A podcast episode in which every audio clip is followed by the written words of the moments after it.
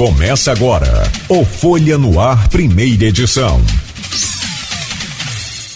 Quarta-feira, dia 29 de setembro de 2021. Começa agora pela Folha FM, mais um Folha no Ar, primeira edição. O programa de hoje fala de Goitacás, uma das paixões aqui da nossa cidade, da região.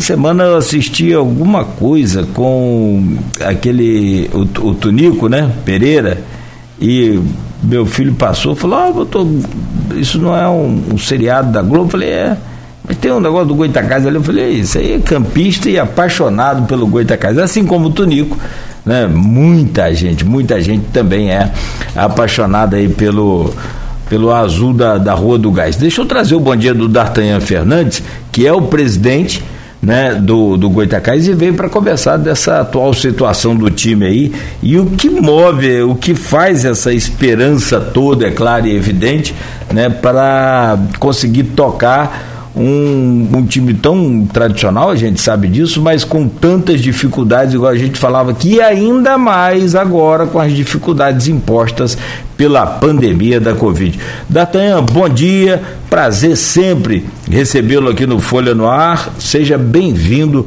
ao programa de hoje. É, muito bom dia a você, Cláudio, é, bom dia aos demais companheiros aí, o BRL, enfim, é, o que move, na realidade, não é só paixão, né?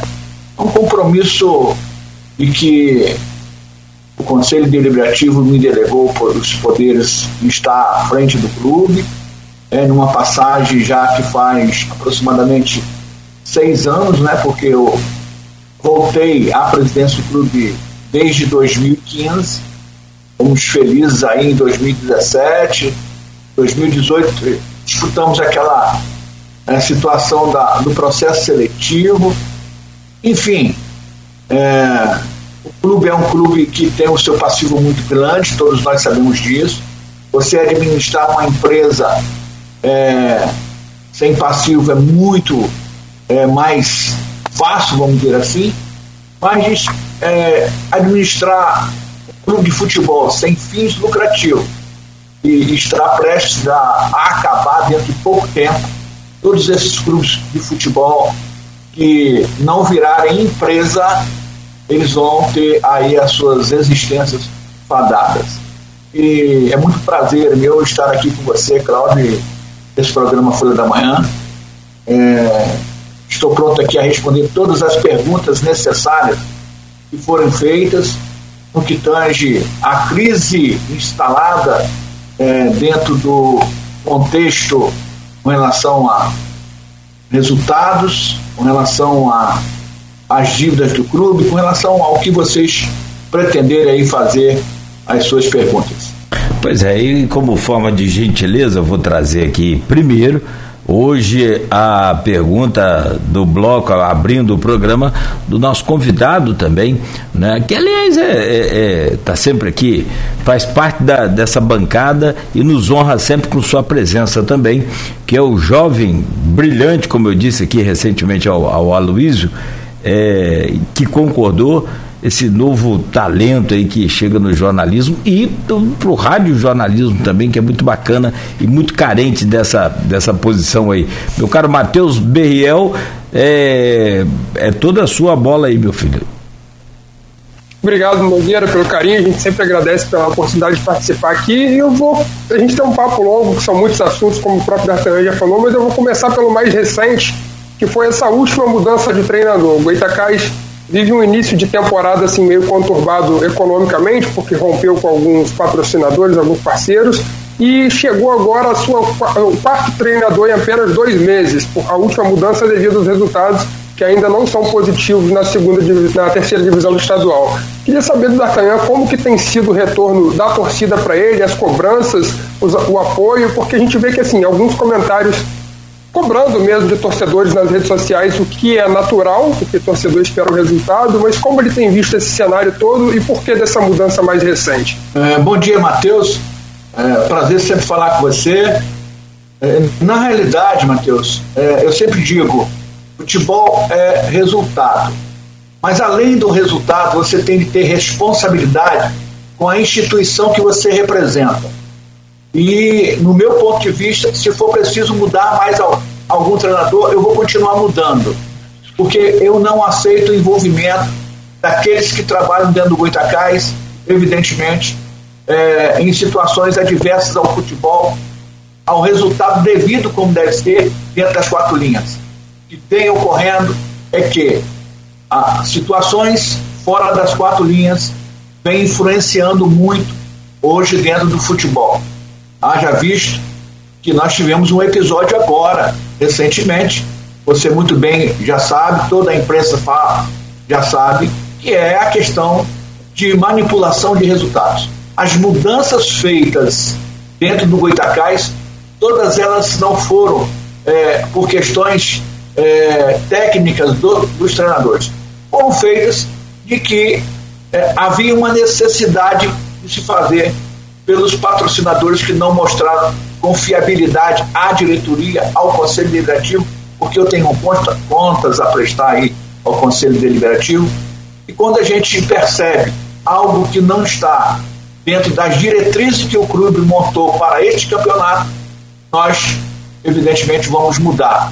Ontem já chegou um novo treinador, é, ele tem a, a situação nas mãos, tem bons atletas. O Goitacás acabou de fazer mais cinco contratações para que o treinador tenha realmente um elenco de qualidade em suas mãos, possa trabalhar com mais tranquilidade. E vamos ver o início do trabalho e o futebol volta a afirmar. É resultado dentro das quatro linhas, conforme eu pretendo, conforme o torcedor pretende ver. Não adianta é, eu notar, ou qualquer que seja o diretor, ou qualquer que seja o conselheiro, e buscar informações, e essas informações é, não forem aquelas que a gente espera, nós vamos sempre mudar em bem-estar da, da, instituição, em bem-estar da clareza, em bem-estar é, institucional do Goitacás Futebol Clube. Até se me permite, desculpa, Matheus, mas é só para ficar mais claro, é, você falou aí, citou o caso dos dois jogadores, né? Como você falou, a imprensa tem conhecimento do suposto envolvimento e, e, me parece, como ouvinte, que relacionou a saída do treinador. O treinador também estaria envolvido nessa suspeita? Eu não posso falar sobre a, a questão de envolvimento do treinador. Né? Essa questão está entregue aos órgãos públicos competentes para tal. O Itacais fez o que deveria ser feito, fez a, a todo o processo junto ao TJD porque no meu entendimento e no atendimento do departamento jurídico do clube, isso é via FERJ, via departamento jurídico e via TJD, que faz as apurações de todos esses fatos e delitos que são que vem acontecendo dentro do futebol. Nós devemos ser o pioneiro nesse, nesse tipo de denúncia. Nós devemos apurar os fatos. E o Goitacás, na realidade, fez o que deveria ter sido feito pediu a, a, a FERJ, através da ouvidoria, pediu a, ao TJD que oficializasse ao DEPOM, oficializasse a Polícia Federal, oficializasse a, a, a DRACO, evidentemente, para que esses órgãos que têm competência de apuração fizessem a apuração de acordo com o jogo é, contra o Serrano. É, é um tema muito delicado, né? Porque envolve crime e assim, isso a gente acho que a gente vai abordar mais detalhadamente no próximo bloco ou daqui em diante, mas só para terminar a pergunta ali, para apresentar o torcedor que ainda não conhece, o Goitacás contratou agora o Danilo Fiuza, que é um técnico jovem ainda de 36 anos, que vem de um trabalho lá no Rio Branco, do Paraná. Ele é um paranaense. Você já tinha assim um conhecimento dele antes, acompanhava o treinador? Foi uma indicação do parceiro? Como se chegou ao nome do Danilo Fiuza? É, o Danilo Fiuza seria o primeiro treinador desta temporada. Evidentemente, por alguns é, motivos particulares, ele não veio. Haja visto de que você hoje não pode, é, um clube como o Goitacás, que tem o seu passivo, que tem alguns problemas é, é extra-campo, é, de logística, nós temos de andar é, em comum acordo com o investidor que vem para nos ajudar. Portanto, a indicação foi do investidor. Eu não conhecia bem o Danilo Fiuza, é, vim conhecer ele através de, tele, através de telefones, vamos dizer assim, troca de, de mensagens. E, e ontem eu conheci pessoalmente, tive uma reunião é, com ele no período da manhã e posteriormente tive uma reunião junto ao conselho do clube para passar todas as diretrizes de trabalho, porque é, nessa crise a gente precisa dar apoio àquelas pessoas que a gente traz para dentro do clube. E o Goitacás é, jamais poderia se furtar de agraciar ao, ao investidor, evidentemente, no sentido é, de trazer é, a sua indicação. O porquê? Os torcedores, é, Matheus Beniel, é, Cláudio Nogueira e o demais companheiro presentes aí. O Itacás tem uma dificuldade financeira muito grande de disputar um campeonato. Haja visto que este ano será de custo aproximadamente 450 mil reais. Como que nós iríamos disputar um campeonato tão deficitário, uma despesa tão é, é, voluntariosa, vamos dizer assim, muito alta, sem que tivéssemos ajuda de parceiros, de investidores. Portanto, é, eu, como presidente do clube, aceitei a vinda do Danilo Fiuza no sentido de manter o patrocínio, manter o investimento no clube, porque se eu não é, o faço, eu posso perder no meio do campeonato o investidor e, evidentemente, perder, inclusive, é, a disputa do campeonato, porque o Botafogo teria, evidentemente, de sair do campeonato por não ter condições financeiras de estar. Pois é, e a minha pergunta, D'Artagnan, é justamente pertinente é, nesse ponto aí que eu ia tocar, é, é, parte financeira, essa parte de administrar clubes grandes no Brasil hoje já é uma dificuldade muito grande. Você falava no, no seu bom dia aí que o clube que se não, não se transformar em clube empresa né, deve, deve ter os dias contados.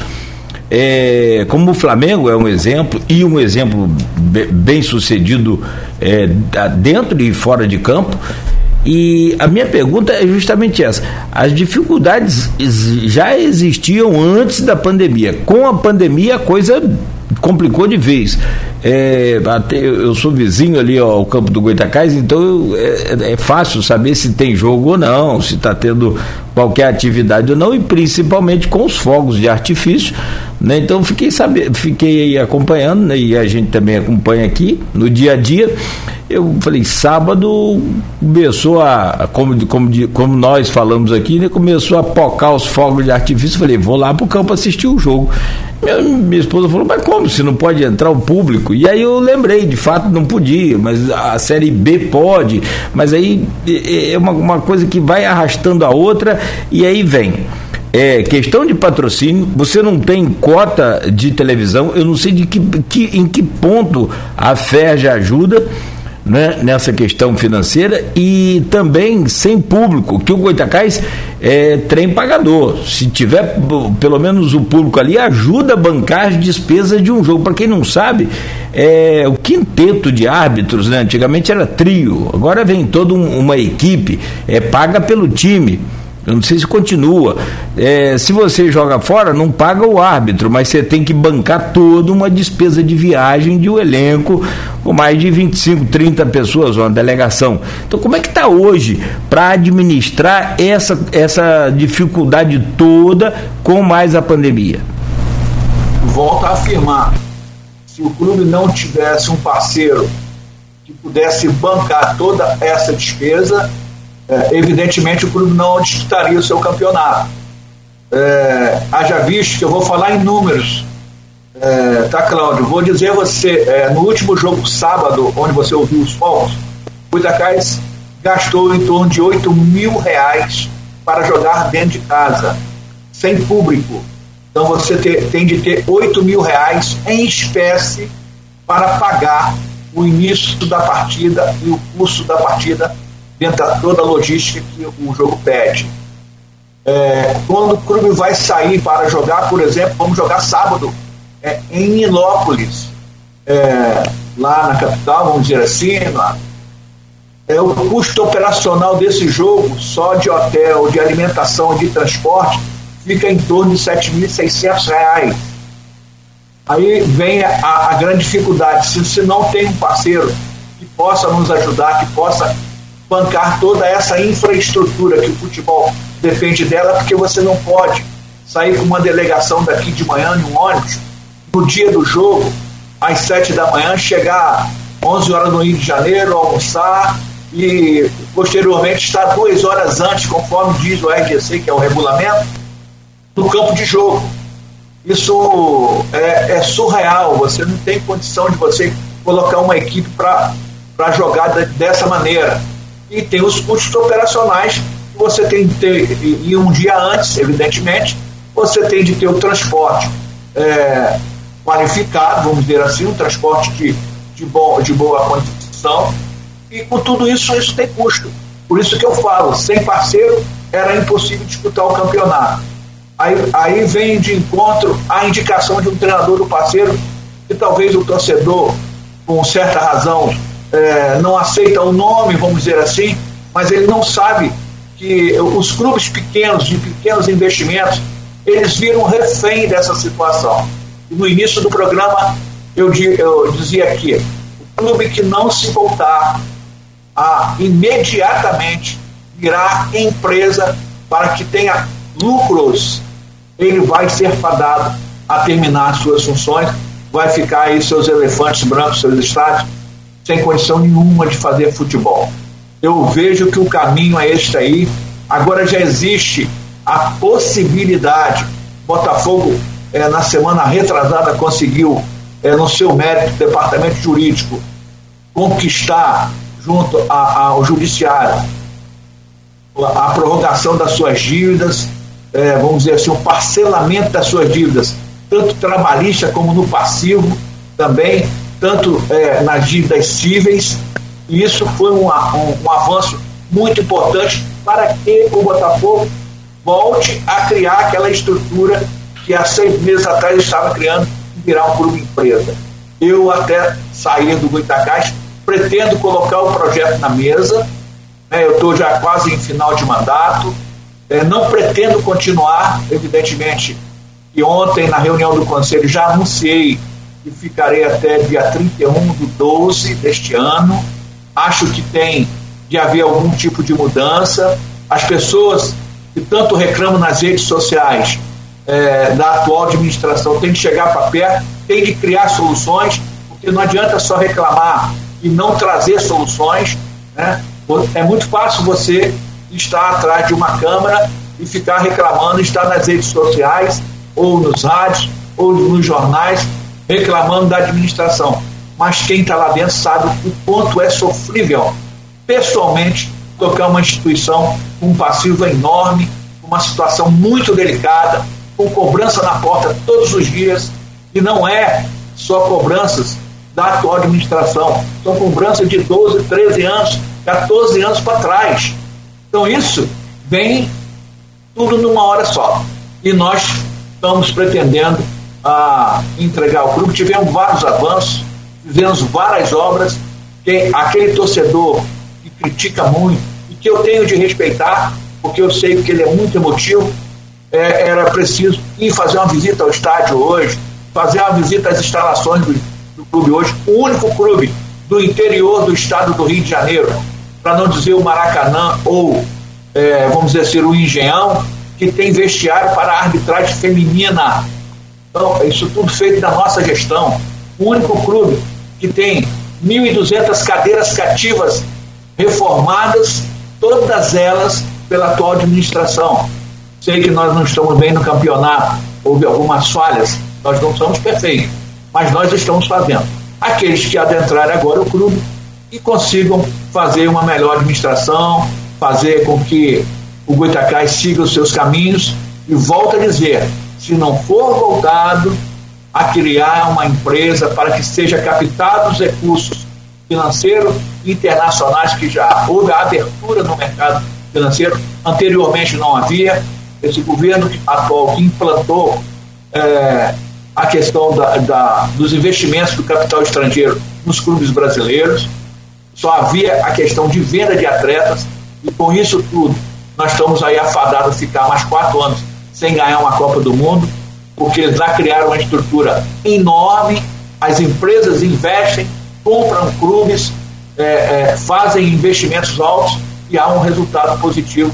Futebol europeu, futebol sul-americano lá fora também tem passado é, por grandes é, situações adversas, mas eu estou é, é, explicando ao torcedor, aquele torcedor principalmente que não, não conhece hoje que, que é administrar um clube como o Goitacás, um passivo enorme, e evidentemente precisa ser é, pago, e isso só vai ser pago quando o clube virar empresa, porque aí sim você tem condição de é, captar é, recursos estrangeiros no sentido de fazer parcerias melhores, vamos dizer assim, e aí sim você é, ter as suas certidões negativas, trazer mais parceiros fortes tenham participação no lucro, porque aí assim anima os parceiros a, a adentrar o clube e ajudar mais ainda.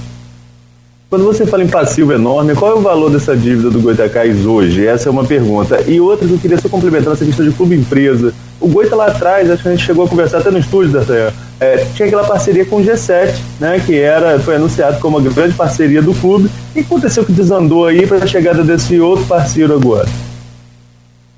Primeiro eu vou começar pela, pelo passivo. O Goitacás hoje deve em torno de 3 milhões e meio não é um, uma, uma grande dívida, mas para um clube de pequeno porte é realmente uma dívida é, que precisa ser equalizada, precisa ser quitada para que o clube tenha tranquilidade com o seu campo financeiro. E eu acredito que só se consiga isto aí, é, evidentemente, com, com a captação de recursos de, de, de, de parceiros que vão buscar lucro, porque você não pode hoje é, fazer parceria é um clube que não tem, sem fins lucrativos. O clube que não tem é, aquela questão de obter lucros na, na sua estada, no, na sua administração, ele é fadado, como eu falei no início do programa, a encerrar suas atividades. E com relação à G7, nós temos de saber dividir a questão de administração de carreira de atleta com a administração do clube é totalmente diferente uma empresa que é, administra carreiras de atleta com administrar o clube. Houve várias falhas, o clube realmente teve de romper a, a questão dessa parceria, porque todos entendemos que não foi em benefício do clube, e sim em benefício à empresa que tinha os seus atletas para colocar nessa vitrine, evidentemente obteria lucros aí é, com a venda de atletas ou até empréstimo. Presidente, na, na, resposta anterior, o senhor trouxe uma novidade que seu mandato já terminaria no final desse ano, a princípio. Aí, em fevereiro, o senhor noticiou para a gente que havia sido prorrogado o junto ao Conselho por mais dois anos até 2020, 2023. E agora o senhor traz como uma novidade que pretende entregar o mandato em dezembro. Isso é definitivo? E o senhor saindo, como que fica? Haverá uma eleição? O Conselho decide? Como que funciona esse processo? Começamos ontem é, a discutir todo esse assunto na reunião do Conselho. É, vamos fazer com que é, o Conselho siga com seu mandato prorrogado. É, a presidência do clube pode, pode acontecer a mudança de acordo com as diretrizes que o Conselho montar, estatutariamente. É, eu acho que o desgaste sofrido durante o curso desse ano e alguns anos eu estou na presidência, é necessário de mudança. Então não serei eu que vou é, atrapalhar a vida do Goitacás. Eu é, pretendo é, me afastar, né, a pedido até da minha própria família, mas é, não vai haver uma eleição somente para o presidente e vice-presidente administrativo.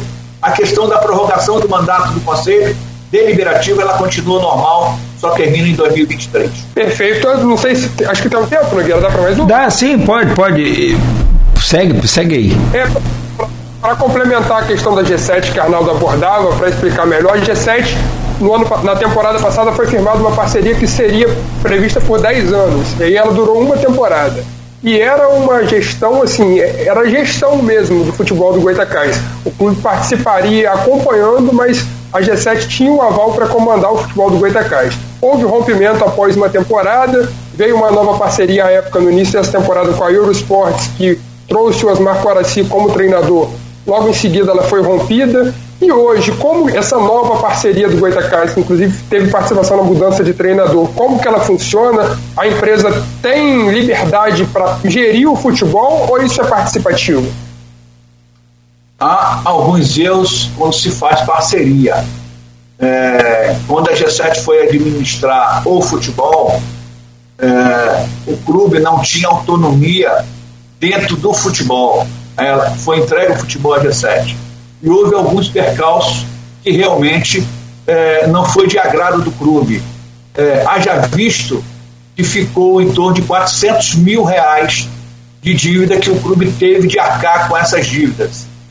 É claro que é, eu não estou aqui denegrindo a imagem de quem quer que seja, mas deveria haver mais responsabilidade junto à parceria. E, e na realidade, o clube não aceitou da forma que foi é, feita é, a administração do futebol no passado. Muitos jogadores não corresponderam, muitos jogadores que vieram não foram à altura do Goitacás. Como esse ano também já aconteceu, e nós estamos mandando embora aqueles que não realmente correspondem à altura de jogar dentro do Goitacás. É, eu não sei se respondi a sua pergunta, mas o contrato de 10 anos ela, ele tinha uma cláusula que poderia ser rescindido. E nós é, procuramos a G7, solicitamos a rescisão contratual. Esse contrato foi parar na via judicial, né? evidentemente que está discutindo é, é, os, os haveres e os deveres, e aí sim eu acredito que vai ter um final feliz nisso aí. Evidentemente, cada um partindo para o seu lado. A G7 é uma empresa que hoje é, cresceu no mercado com relação a agenciamento de atletas e não a gestão de futebol dentro de um clube que é completamente diferente. Na época, presidente, inclusive, quando o Goitacás caiu para a terceira divisão, o senhor colocou na conta da G7 a descida para a terceira divisão. Isso porque houve essa administração de, do elenco do time, do, do, do, do, do elenco do Goitacás. Né? O time era contratado e dispensado pela G7 e daí o senhor acredita que a coisa não funcionou desse jeito, foi, não funcionou bem, foi parar na justiça e terminar bem para é, ambas as partes seria o, o Goitacás receber os 11 milhões que pediu de indenização, 10, acho que me parece por cláusula e mais um, um milhão por é, direitos, por, por danos morais. Não, não, não houve, não houve uma questão financeira ainda, está no processo de análise, né? O judiciário ele, ele é um tanto moroso, vamos dizer assim, e há as defesas tanto da G7 como também as defesas do Goitacás com relação ao rompimento do contrato, mas eu quero te dizer o seguinte, a falha houve do departamento de registro, que no qual tinha todo o gerenciamento da própria G7.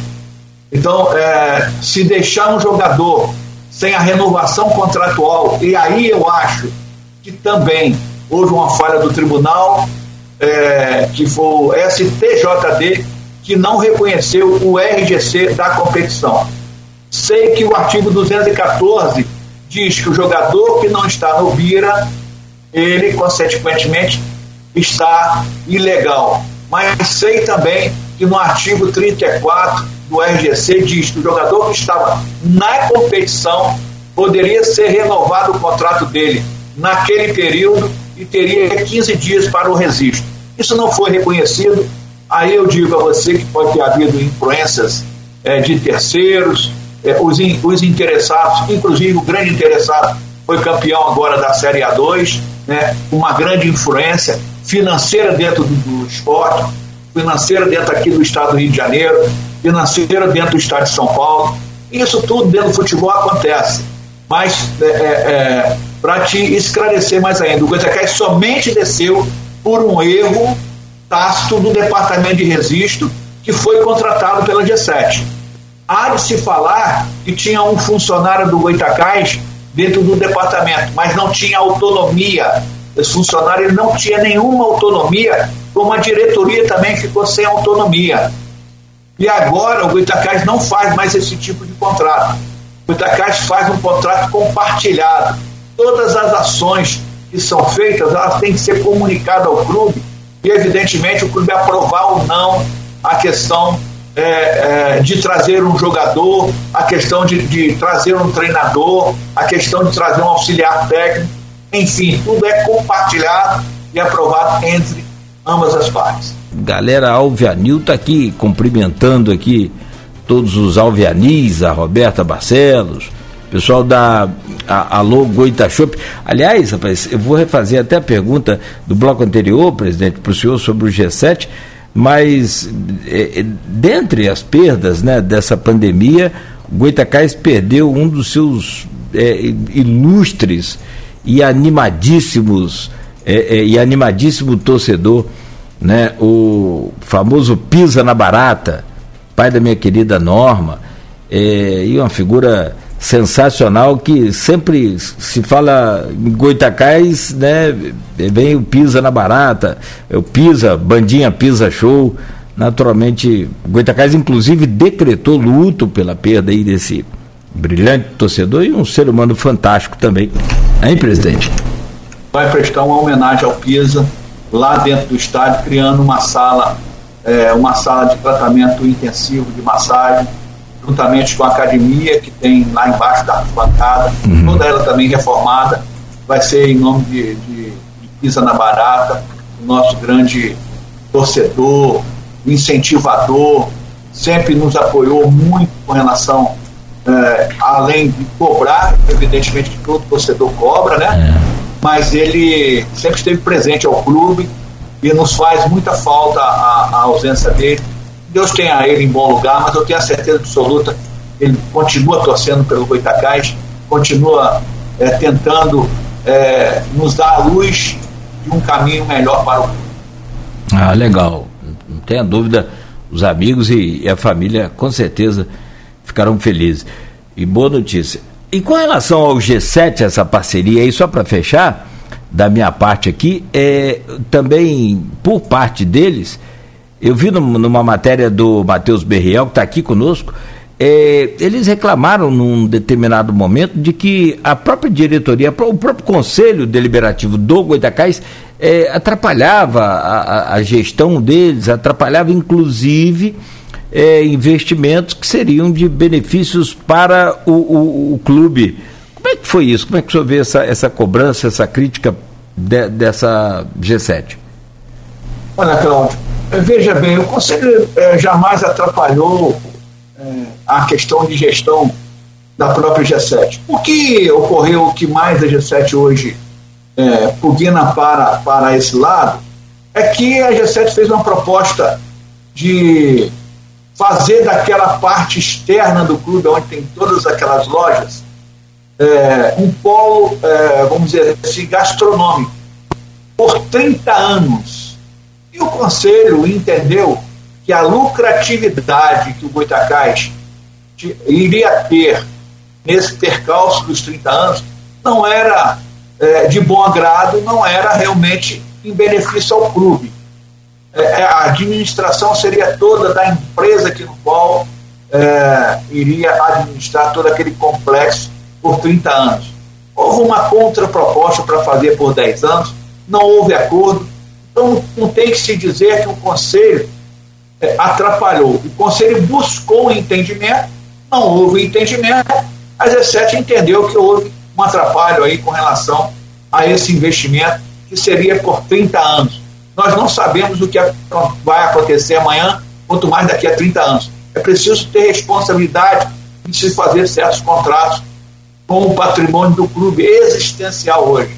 Então, nós é, demos apoio ao Conselho, é, porque naturalmente todos esse tipo de contrato a longo prazo ele tem de passar pelo crivo do Conselho Deliberativo, ele tem de passar pelo crivo do Conselho Fiscal e evidentemente o Conselho não aceitou e aí criou-se essa imparcialidade dizendo que o Conselho atrapalhou, mas jamais atrapalhou. O projeto era um projeto é, audacioso, vamos dizer assim, mas que não trazia grandes benefícios ao Goitacás Futebol. Presidente, para a gente passar para um outro assunto aqui no início desse bloco, que é o, o Arizão, o estádio que tanto interessa ao torcedor pela importância histórica até para a cidade de Campos.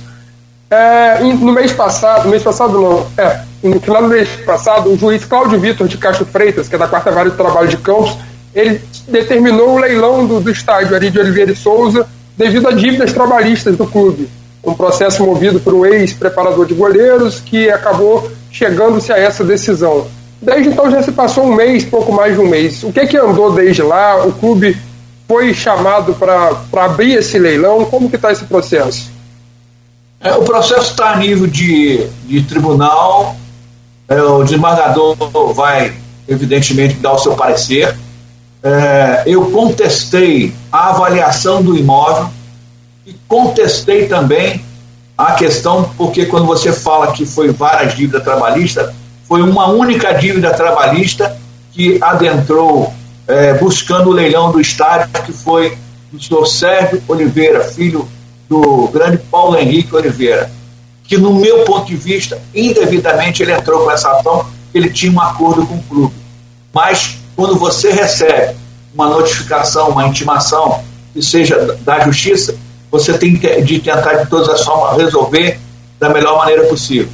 É, eu fiquei surpreso com o pedido do leilão, fiz todos os recursos necessários e contestei a avaliação feita por uma oficial de justiça que, pela infelicidade dela, ela não é oficial avaliadora e há uma contestação de que todo esse tipo de avaliação de imóvel de grande porte tem que ser por um oficial de justiça avaliador. O Goitacás adentrou buscando os seus direitos e, evidentemente, vai entrar agora uma ação é, de, um, de um TAC que é, na realidade, é, a juntada de todos os processos numa única vara, buscando aí o parcelamento em seis anos, e se ele não conseguir pagar em seis anos, a própria justiça deleta o prazo por mais quatro anos.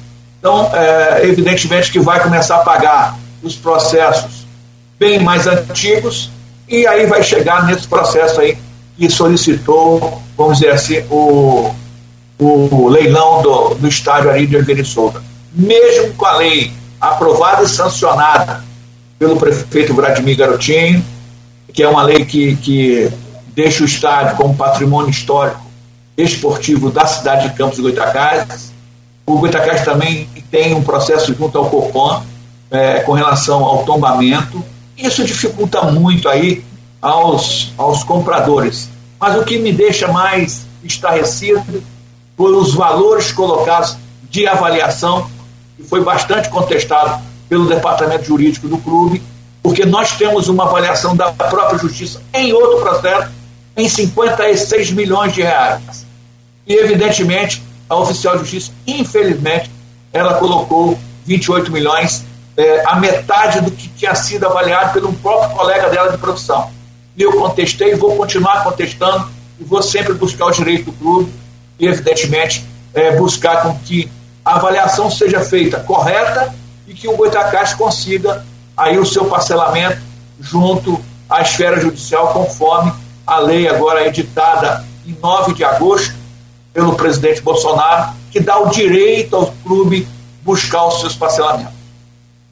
Agora eu fico numa dúvida aqui em relação à questão da proporcionalidade do valor da dívida com o valor do imóvel que é requisitado para ser leiloado. Não é muito discrepante, não. A dívida não deve ser a dívida total do clube. Chega a 3 milhões, você vai leiloar um patrimônio, que é um patrimônio do clube, patrimônio da torcida, patrimônio da cidade, para pagar uma dívida de 3 milhões isso é desproporcional? Isso não é levado em conta pelo jurista? É, é, bem, é bem desproporcional. Eu acho que, que, a, que a justiça, ela tem hora que o juiz ele comete algumas, alguns equívocos, mas a gente tem de respeitar a decisão dele e tem de procurar os meios jurídicos para que realmente a gente mude toda essa situação.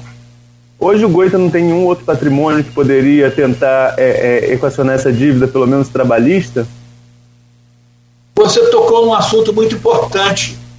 É, é bem possível que eu vou esclarecer ao torcedor. O Itacás perdeu um patrimônio na, na, no prolongamento da rua é, 7 de setembro, é, que era a Vila do Curumim, próximo ali ao Clube de Regata Saldanha da Gama, ao lado ali, é, que foi negociado indevidamente por 3 milhões e 600 mil reais. Esse patrimônio daria para pagar a dívida toda do Goitacás e sobraria recurso para que não dependesse de nenhum investidor para tocar o seu próprio futebol. O que, que ocorreu? Até hoje esse dinheiro não foi prestado conta. Até hoje não entrou um centavo desse dinheiro dentro do clube. Estamos com um processo de anulação da venda daquela área para que preste conta do recurso é, que na realidade foi vendido à época. E que, posso te afirmar mais ainda, isso quem está falando aqui, o D'Artagnan Fernandes, do clube. Nada a ver com o jornalismo da Folha da Manhã, nada a ver com as pessoas que aqui estão participando conosco. Responsabilidade é minha. É, vou lutar até o final para a recuperação do patrimônio, mesmo sabendo que estão fazendo uma obra lá que é de uma empresa no qual é, se diz compradora do imóvel. Eu gostaria só de saber que aqueles compradores, à época, aonde colocaram o recurso, aonde foi é, colocado esse recurso, sem prestação de conta até hoje, está na justiça o requerimento de prestação de conta e está na justiça a anulação de venda pelo departamento jurídico do clube. É, só para finalizar, é sobre a questão do Arizão, que, como você até citou, em abril a Câmara reconheceu o, o imóvel, né, o estádio, como patrimônio histórico, cultural e esportivo do município. Só que aí na época eu também trabalho com cultura, algumas pessoas ligadas ao patrimônio histórico disseram que o reconhecimento é importante para assim, valorizar o espaço, mas que não é válido como tombamento. Então, caso houvesse que ser leiloado ou vendido, alguma coisa nesse sentido, ainda poderia ser. Você até citou que existe um processo junto ao Copan. Vocês já pensam nesse, em efetivar realmente esse tombamento? E como que estão essas conversas? Sim, ah, já foi feito o requerimento ao Copan. Na última sexta-feira, o Copan esteve junto ao estádio, fez todo o seu trabalho de reconhecimento é, das fachadas, é, adentrar ao clube, evidentemente que, que é, vão deferir esse processo. Mas o Goitacás corre, primeiramente, na questão da equalização do financiamento, do parcelamento de suas dívidas. Eu acredito muito no potencial do clube, com essa imensa torcida que, que existe, em, em ter condição de pagar. Voltou agora uma nova medida provisória de que o clube pode dispor de 5% da sua arrecadação é, para que seja destinada ao pagamento de sua dívida. Tanto é a dívida trabalhista, tanto é como a dívida civil. Então, é, primeiramente, é, é, o meu objetivo é equalizar o parcelamento dessa dívida para que a gente depois estude aí a, a questão do tombamento. Presidente, numa escala tenta colocar assim numa escala só porque para a gente, né, naturalmente, e para os torcedores também, claro, entendam e, e, e, sintam como é que está a situação do Goitacás hoje em relação a esses patrimônios que, que o senhor falou é, na justiça. Um é contra, o outro a favor. De 0 a 10, qual a escala aí o senhor colocaria? Assim, só para a gente ter uma ideia, né? Exatamente bater o martelo, mas só para a gente ter uma noção. De 0 a 10, quais as chances do Goitacás ter o seu estádio, a Ari de Oliveira e Souza, levado a leilão? E de 0 a 10, quais as chances do Goitacás recuperar a vila ou até mesmo rever esse dinheiro ou acertar essa prestação de contas? Então, de 0 a 10 nesse pró e contra aí, por favor. Bom, é, com relação ao leilão, o, o ele, ele contestou, né? E aí cabe, ah, na realidade, as decisões judiciais e que cabe recurso em outras instâncias. Então, esse é um processo longo, né? E que o Goitacás, nesse período, é, ainda hoje haverá uma reunião com o Departamento Jurídico do Clube, já requerendo o parcelamento de todas as dívidas. É uma notícia em primeira mão aqui no seu programa, Cláudio programa da Folha da Manhã. É uma reunião de portas fechadas mesmo para que o Goitacás adentre ao tribunal até o dia de amanhã, porque isso é uma montagem cautelosa, vamos dizer assim. Nós estamos fazendo levantamento de todas as dívidas e vamos é, requerer junto aos tribunais o parcelamento de todas as dívidas. Então, quando você me diz é, da questão do leilão, é, nós já temos jurisprudência de outros clubes que no qual conseguiu esse tipo de parcelamento. Então, poderia dizer a você que tem 7 por 7, de 0 a 10, 7 aí, do estádio não ser levado a leilão. Com relação à Vila do Curumim, o Goitacás não tem interesse do retorno do imóvel. O Goitacás tem interesse do recurso que não foi prestado conta. Quem pagou errado vai pagar de novo. Evidentemente que nós vamos lutar é, constantemente nesse sentido. Por que, que eu falo isso?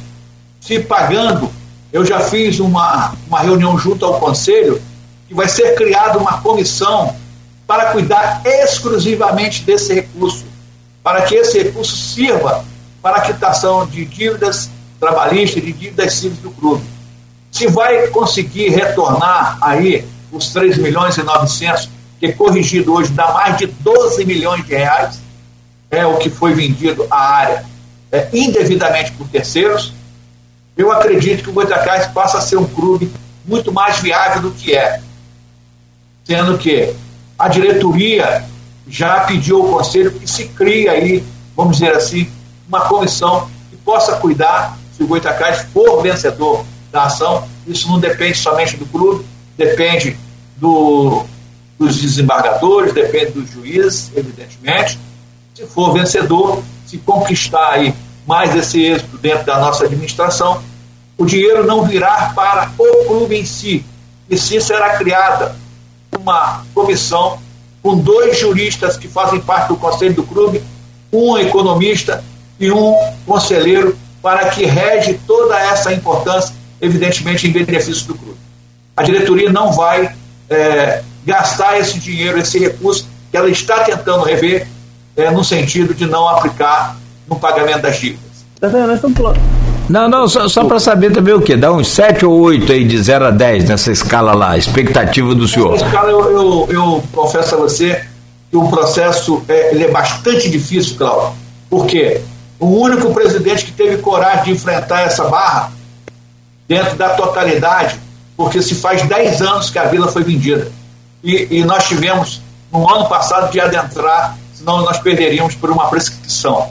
Então, evidentemente, que já deveriam ter entrado no ano que foi feito o, o negócio em si. Não entraram. Não sei o porquê que não entraram. Não sei os interesses escusos que houve por que não entraram. Estou falando aqui o presidente do Caixa, jamais isentando o, o, jornalismo, jamais isentando, é, eu, eu, estou aqui isentando de responsabilidade civil. Quem está falando é o presidente do Caixa. É, naturalmente, deveriam ter entrado lá atrás. Os ex-presidentes não entraram buscando os direitos do clube, buscando aonde foi colocado o recurso, buscando aonde foi gasto, se foi gasto, porque ninguém sabe na, na esfera é, financeira do clube, no caixa do clube, não tem entrada desse recurso. Eu quero saber onde está o recurso. Então, evidentemente, que nós vamos lutar e aí cabe à justiça, por isso que eu posso dar uma nota aí de seis, cabe à justiça é, definir se realmente o Goitacás tem o um direito pretendido ou não. Nós estamos falando aqui sobre a questão do estádio, né? E claro que tem uma complexidade jurídica e financeira muito grande é, é, no entorno disso, mas tem um outro problema que a gente está vivendo recentemente por conta da pandemia, que são os estádios com portão fechado, né? E começar uma competição, Nogueira mesmo estava falando, do valor que você gasta, sem ter ingresso e, e, e, sem ter um patrocínio forte fica complicado. Só que ontem, está até na coluna ponto final de hoje, né? Os clubes da Série A, eles se reuniram e a CBF vai liberar portões abertos no país inteiro a partir deste fim de semana, na primeira divisão. A partir disso, né, acho que só, só na Bahia que não vai ter, né, a Bahia ainda está com restrições maior devido ao aumento do número de casos de Covid, uh, e cada cidade respeitando o seu bandeiramento, suas regras sanitárias uh, uh, locais. Mas a partir dessa decisão envolvendo os clubes grandes da Série A, o principal campeonato do país, o Campeonato Brasileiro, você acha que pode haver uma mudança e, e voltar a abrir os portões, é, mesmo que com restrição de público aqui em Campos também? É, a, a, a pode se caminhar para isso? Há alguma conversa nesse sentido? Bom, é, na, na realidade a gente tem de olhar a, a Constituição de cada, a Constituição Federativa, a Constituição Estadual e a Constituição Municipal, no qual os municípios têm autonomia sobre a sua cidade, que no qual gera.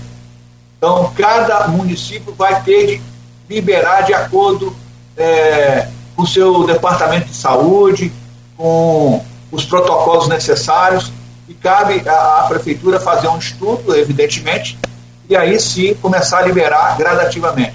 Eu acredito que Campos começa a liberar 30% é, do volume que possa cada estado ter liberado pelo Corpo Bombeiro. O Goitacá está com uma situação um pouco delicada é, com relação agora à renovação da vigilância sanitária. As exigências elas são enormes. É, o laudo, todos os laudos nossos estão em dia, mas o laudo da vigilância vence agora no dia 2 e, e, estamos lutando para a renovação desse laudo que tem é, sido, é, é, vamos dizer assim, um calo no nosso sapato. Mas estamos lutando, vamos tentar é, liberar esse laudo da vigilância sanitária o mais rápido possível. A renovação, porque ele ainda está em vigência. E, contudo, eu acredito que a Prefeitura de Campos, é, dentro do bom senso, dentro é, da situação, evidentemente que, o, vai ter os protocolos, né, como você muito bem citou, mas eu acredito que a Prefeitura vai conseguir liberar pelo menos 30% é, do crudo presente aos estádios. Em relação à FED, só para complementar, desculpa, Matheus, mas em relação à FED, a federação já libera que os jogos da terceira divisão tenham público, se a cidade assim permitir? A, a, a FERJ, ela fica aguardando é, que o clube apresente a ela a, a, publicação no Diário Oficial da liberação do município. o município liberando o clube, a FERJ não faz qualquer tipo de impedimento, a não ser o cumprimento do protocolo necessário a, ao público dentro do estádio. É, até o senhor citou aí o laudo da vigilância sanitária. Antes do início da competição, chegou a se estar previsto que o Goitacás mandasse suas partidas lá em Cardoso Moreira, mas aí o clube conseguiu viabilizar todos os laudos para jogar no, seu estádio, que é o Arizão. Caso vença esse laudo da vigilância sanitária, não havendo público, o clube ainda pode jogar com, com os portões fechados ou esse laudo é extremamente necessário para a abertura do estádio em si, independente de ter público ou não? É, esse é um estudo que nós estamos fazendo junto à ouvidoria do campeonato da Série B1 e junto ao departamento jurídico da FERG. E mais nós temos a segunda opção, que é o, o que é o estádio lá, Antônio Ferreira de Medeiros, em Cardoso Moreira. Caso o Goitacás não jogue dentro do seu estádio, ele vai é, programar seus jogos para Cardoso Moreira. Evidentemente, vamos ouvir primeiro a FERG, se mesmo não tendo lá da, da vigilância sanitária, porque eu entendo que a vigilância sanitária é, na realidade, sem público, não tem muita vigência essa questão de não deixar ter o jogo com os portões fechados, mas a gente tem de respeitar cada setor, vamos dizer assim. E, evidentemente, se caso não acontecer a liberação para que se jogue os portões fechados, nós vamos a Cardoso Moreira fazer os nossos jogos do segundo turno. Eu vi ali, eu passo ali, sou, como eu disse, repito, sou vizinho lá do, do, do. Aliás, o time melhorou muito de uns anos para cá, né? Não tem nem caído bola lá em casa mais. É, é, não, porque essa questão de, de, de a, a, adaptação do time, acerto do time às condições de segurança, claro, né, do clube para o, o estádio são extremamente importantes e necessárias para todos nós, né? Agora, eu tenho visto ali, o senhor falou, citou um projeto aí da G7, é, de que gostaria de fazer uma grande é, é, praça ali de alimentação, um centro de, de referência nesse sentido, mas hoje eu percebo que os pontos ali existentes, é, mesmo com a pandemia aí, se não me falha aqui a memória, acho que não tem nenhum vago ali, mas não tem nenhuma.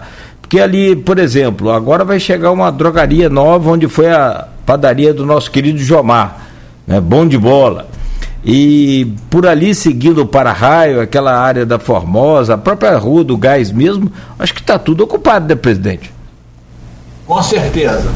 Apesar de haver, não todos, alguns, é, uma inadimplência, evidentemente ontem foi decretada aí, porque não se poderia fazer ordem de despejo é, dentro da pandemia, mas ontem bateram o martelo e, e a partir de hoje já vai ser é, sancionada aí que todo imóvel que se encontra inadimplente ele poderá sofrer o despejo.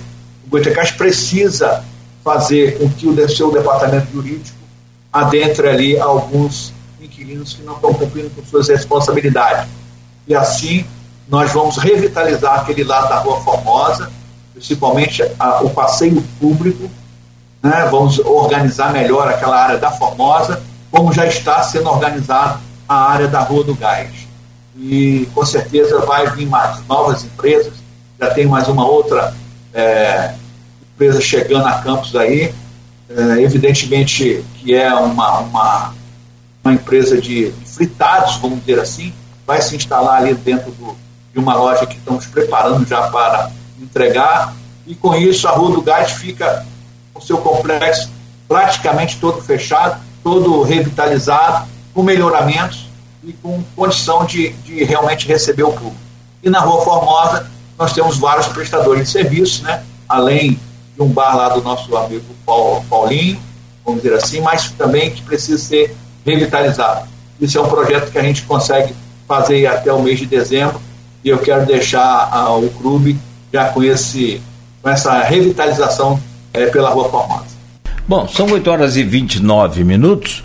É, Arnaldo, meu caro Berriel e o presidente do Goitacás, é, vamos fazer um rápido intervalo novamente.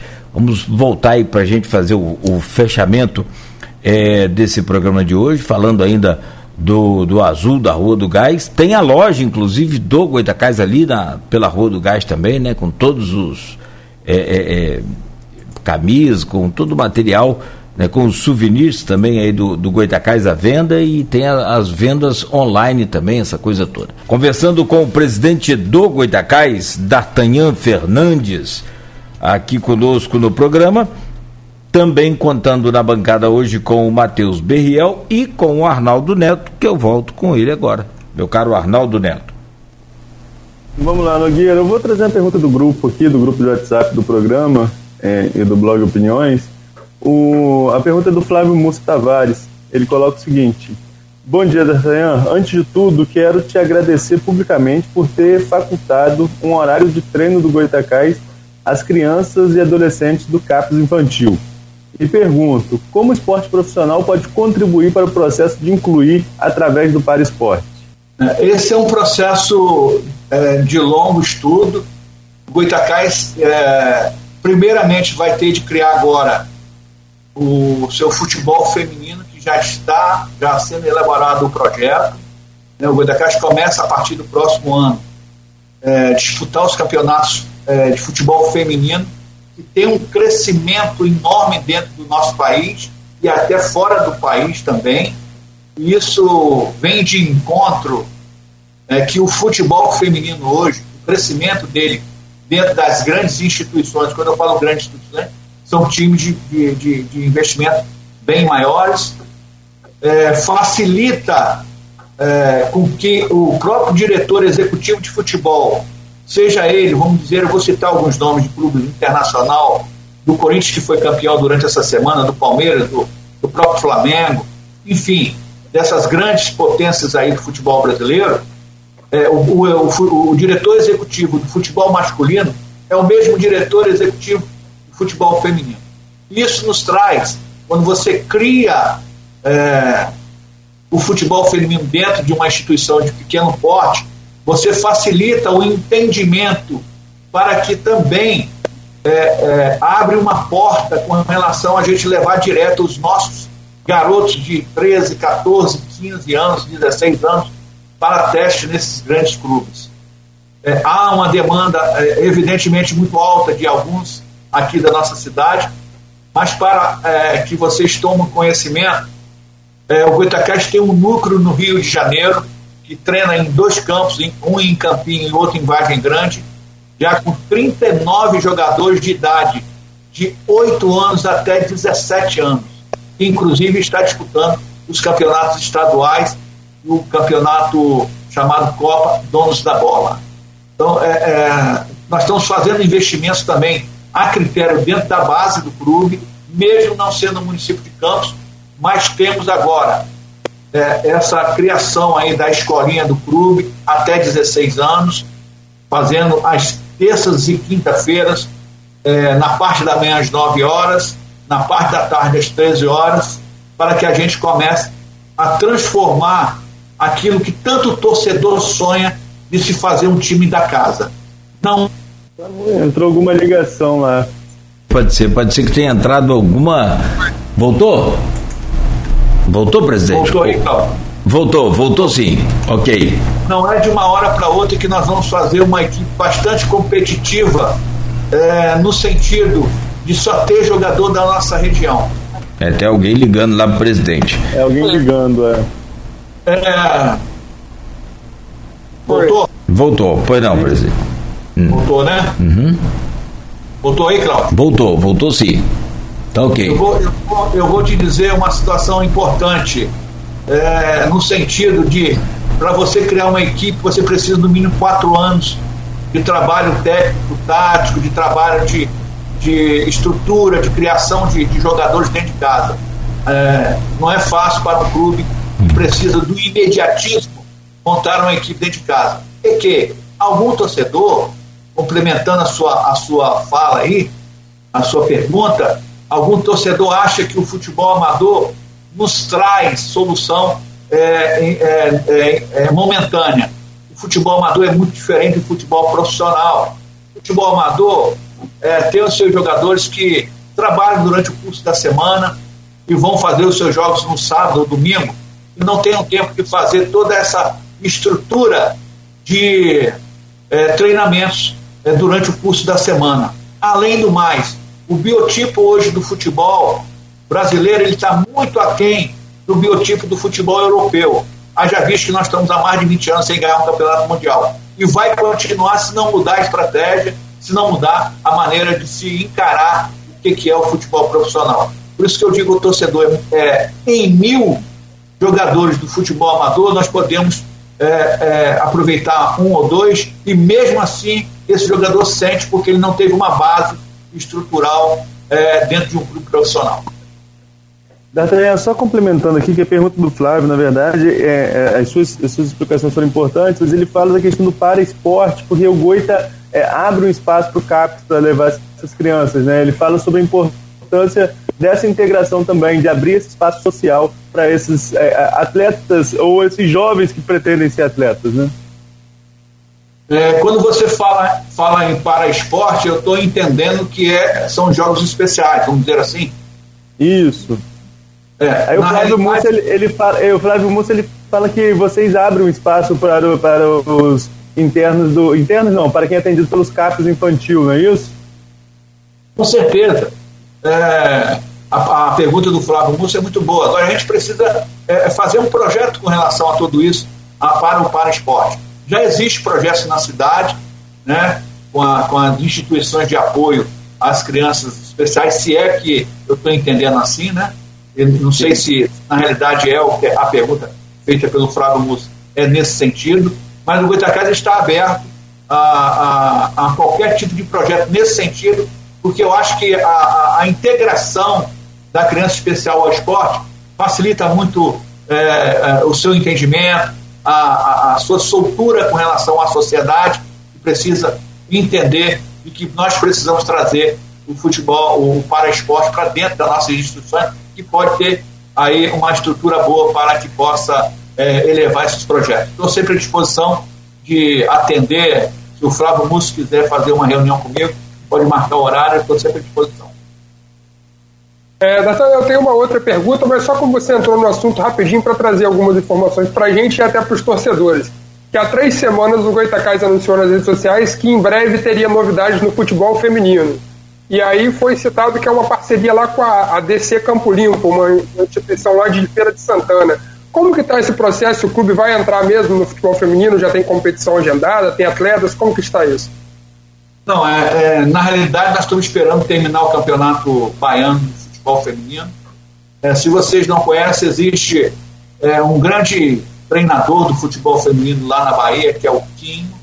Ele virá para administrar aí parte desse futebol aqui do Goitacás, através da KL Esporte, que é uma empresa que cuida exclusivamente do futebol feminino. E dentro de, no máximo, 20 dias, ele vai estar na cidade, só está terminando lá os campeonatos, para começar o projeto de montagem de uma equipe e, consequentemente, é, disputar alguns amistosos inicialmente e depois se entrar nos campeonatos. É, agora eu vou para a minha pergunta, que bate com a pergunta que a Silvana Venâncio fez aqui no grupo do Folha no Ar. É, tem relação mais em, com a competição em si, com o Campeonato Estadual masculino. É, pergunta Silvano Venâncio. O senhor acha que a troca de técnicos constantemente é prejudicial ao Goitacás?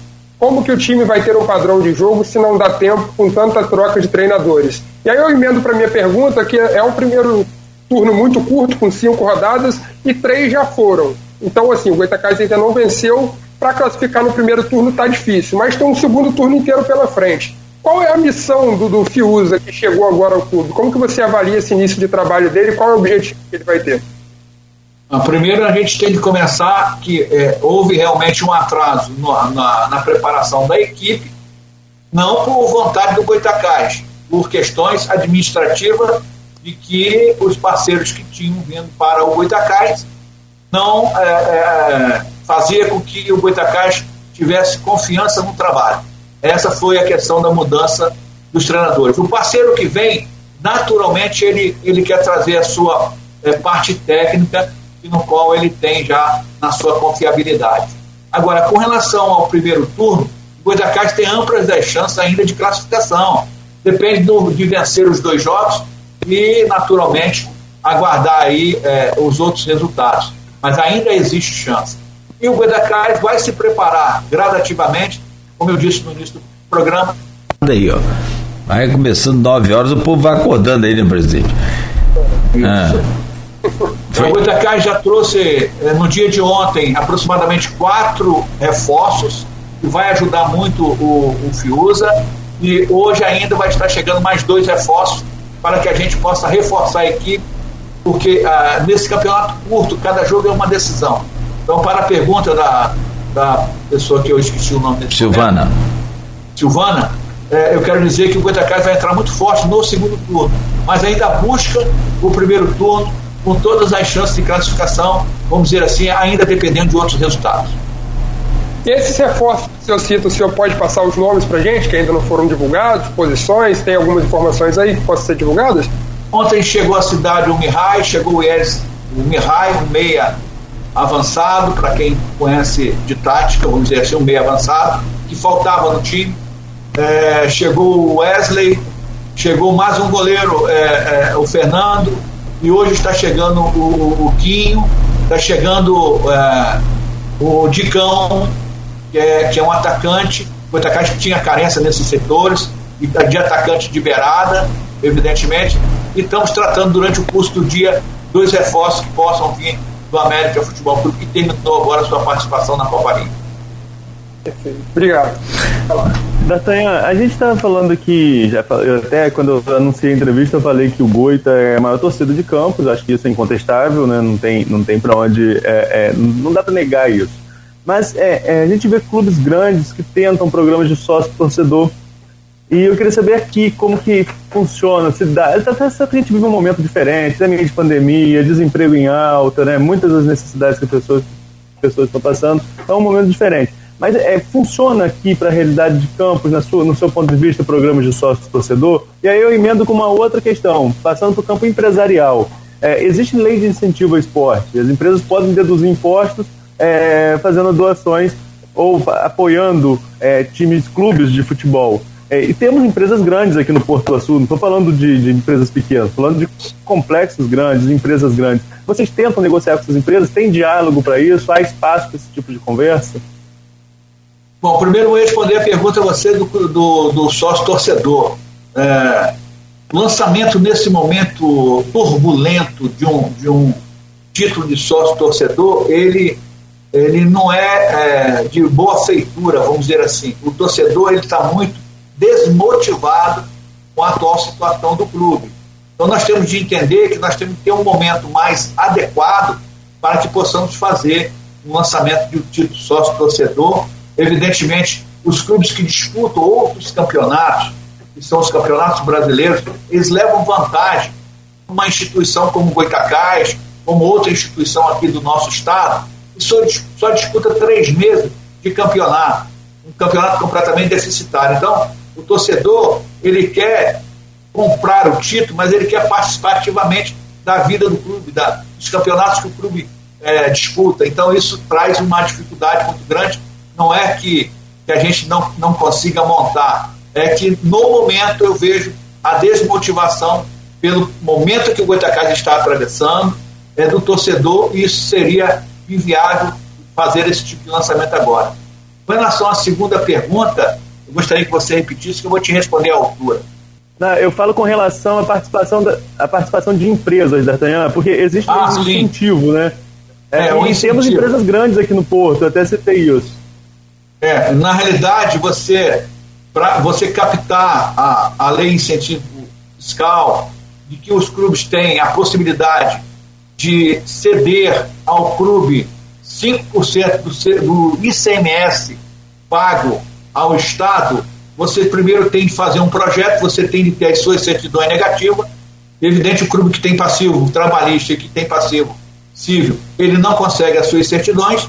E aí sim, após o parcelamento feito, nós podemos entrar com um projeto junto à Secretaria de Governo para que a gente possa buscar. Apesar que Campos é, é uma cidade que não corresponde muito com relação a, a, ao incentivo ao esporte. Haja visto que todos os patrocinadores que Goitacás hoje tem, vamos dizer assim, que são três patrocinadores, uma empresa de campos e duas é de fora. Então você vê que é, são patrocínios que, que estão na camisa, mas a questão da lei do incentivo ao esporte ela não é tão fácil como, como o torcedor, o público que está nos ouvindo agora, nesse momento, está nos assistindo, você recebe uma carta do Estado e você manda para a empresa ela respondendo ao Estado que ela pretende realmente doar os 5% do ICMS devido para que possa realmente é, levar ao clube esses 5%. E as empresas não, é, neste momento, estão é, com condições de, de agir dessa forma. E também o clube precisaria ter todas as suas certidões negativas. É, para fechar da minha parte, eu vou trazer rapidinho, Claudio, perdão, uma pergunta que a gente até conversou no intervalo, mas para esclarecer para o ouvinte, que o Marcos Salles mandou aqui no meu privado uma pergunta. É, poderia perguntar sobre aquela barraca na esquina da Rua do Gás com Formosa, uma barraca de açaí e lanche, que a gente falava ali do passeio público, né? Sabia as providências que o Goitacás está tomando quanto a isso?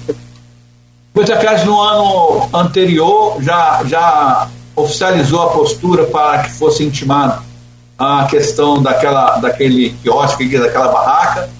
É, ainda no dia de ontem foi tocado nos assuntos gerais do Conselho Liberativo. Essa questão da gente tentar, junto ao poder público, a retirada daquele quiosque ali que está parte dele, a maior parte dele está dentro da linha de propriedade do Goitacás. E a outra parte está realmente em cima do passeio público. O Goitacás, se não conseguir tirar num processo amigável, entrará judicialmente buscando os direitos, porque o licenciamento daquele quiosque ali, daquela barraca, ele é a título precário. Ele não é uma licença definitiva. Ele pode, a prefeitura pode realmente é, tomar a, a ciência da necessidade de retirada e, contudo, tomar as devidas providências. O EDECAS está, primeiro, tomando a, a parte administrativa, as providências na parte administrativa, e, consequentemente, se não conseguir via administrativamente, nós vamos conseguir via judicial. É, e ali, quem passa por ali logo percebe, e já ligo, eu mesmo, 200 anos passando ali, eu liguei, ligava sempre, uma, hoje que eu estou sabendo, graças ao, ao Berriel e ao senhor respondendo, que aquilo ali não pertence ao Goitacás. Ah, Para mim aquilo ali era mais um, uma, uma, uma uma área, a área do Goitacás, mas o que os trailers ali, o quiosque que tem ali, era também pertencente ao Goitacás e o Goitacás recebia aluguel daquilo. Não recebe, não tem nada com o Goitacás ali, então.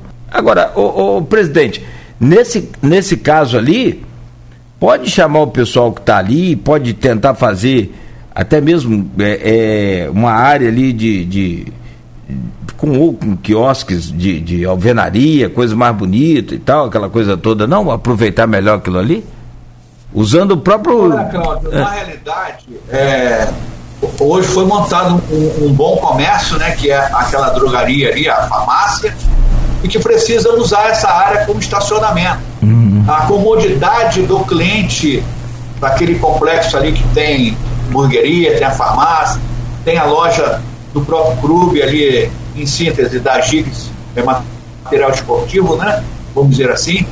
é, precisa de ter estacionamento. E aquele quiosque está completamente fora da normalidade dos carros poderem estacionar. A Rua do Gás, como Rua Formosa, são duas vias de grande movimento é, nos horários de, de, de, de quatro, quatro horas até seis, vamos dizer assim, de, de, de manhã, na parte da manhã, na parte do almoço. Enfim, é uma via que leva as praias automaticamente aí é, do município de São João da Barra e evidentemente isso tem que ser tomado uma providência. Nós precisamos é, dar conforto ao cliente dos nossos inquilinos e aquele quiosque ali está é, fora de padrão porque está atrapalhando inclusive a área de estacionamento do clube. Perfeito, perfeito.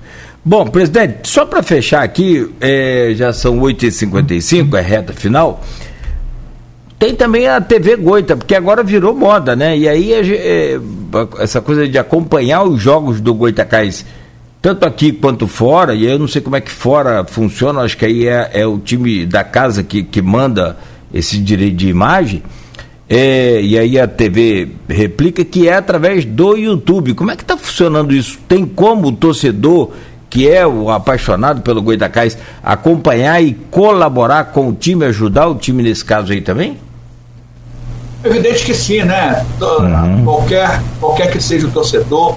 É, na semana passada nós já tivemos vários torcedores colaborando, porque o custo operacional de botar a Goita TV no ar é, não, é, não é uhum. tão barato e é preciso que o torcedor é, chegue para a comissão que cuida desse aspecto através do Elmo Cordeiro, que é o secretário do Conselho Liberativo que tem lutado muito lá junto com o Ives, junto com o Caio, junto com vários outros companheiros.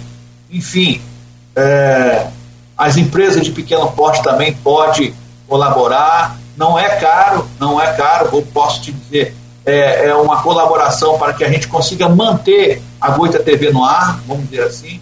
Pretendemos imediatamente já iniciar um programa durante o curso da semana também pela Goita TV, para dizer ao torcedor, mostrar ao torcedor o que está sendo feito dentro do clube, como está a vida administrativa do clube, como está a vida financeira do clube. Isso é preciso que o torcedor tome conhecimento, é dentro de uma transparência, vamos dizer assim.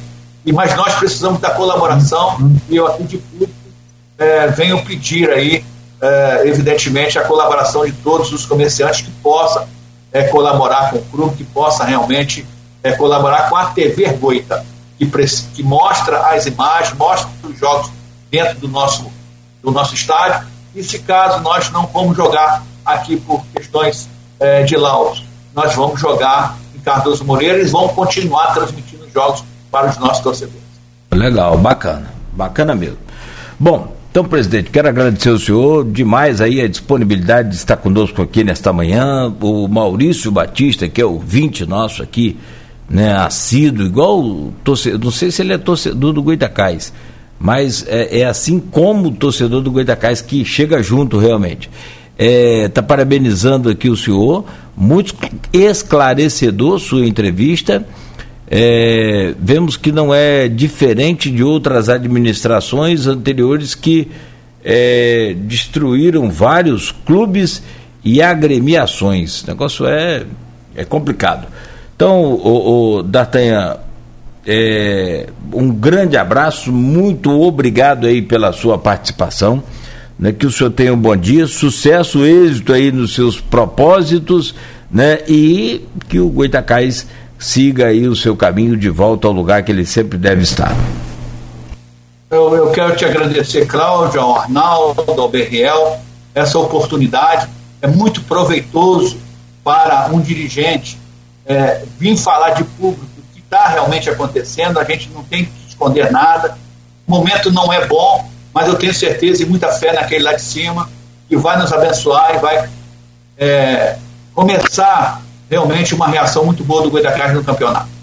Muito obrigado a todos, um bom dia a todos, que Deus abençoe a todos. Presidente, bom dia, um grande abraço, boa sorte aí. Beiel, obrigado, bom dia também. Bom dia, Cláudio, bom dia, presidente. Agradecer ao D'Artagnan pela participação, o Arnaldo e você pelo convite. Apenas passar uma agenda aqui para o torcedor do Goitacás ficar atento, né? Que próximo sábado, às três horas da tarde, o Goitacás e Nova Cidade, lá no estádio Joaquim Flores, em Nilópolis, inclusive a terra da minha escola de samba Beija-Flor. é, penúltima rodada do primeiro turno do, do, do campeonato, da uhum. Série B1, né, que é a terceira divisão estadual. Ainda terá uma rodada seguinte, a última rodada desse primeiro turno. E depois, como o presidente já falou, tem todo um segundo turno para o clube tentar se recuperar. A gente torce por essa recuperação, assim como deseja sucesso ao americano na Copa Rio, ao Campus Atlético na quarta divisão do estadual e um possível retorno do Rio Branco às competições em breve. Nossa torcida é sempre pelo desenvolvimento do esporte da região. Um abraço a vocês, fiquem com Deus. Tá certo. Valeu então, Matheus. Honrado aqui com sua presença, sempre. E obrigado. A você, Arnaldo, também muito obrigado. Bom dia, sempre honrado com sua presença. E amanhã estaremos de volta às sete da manhã.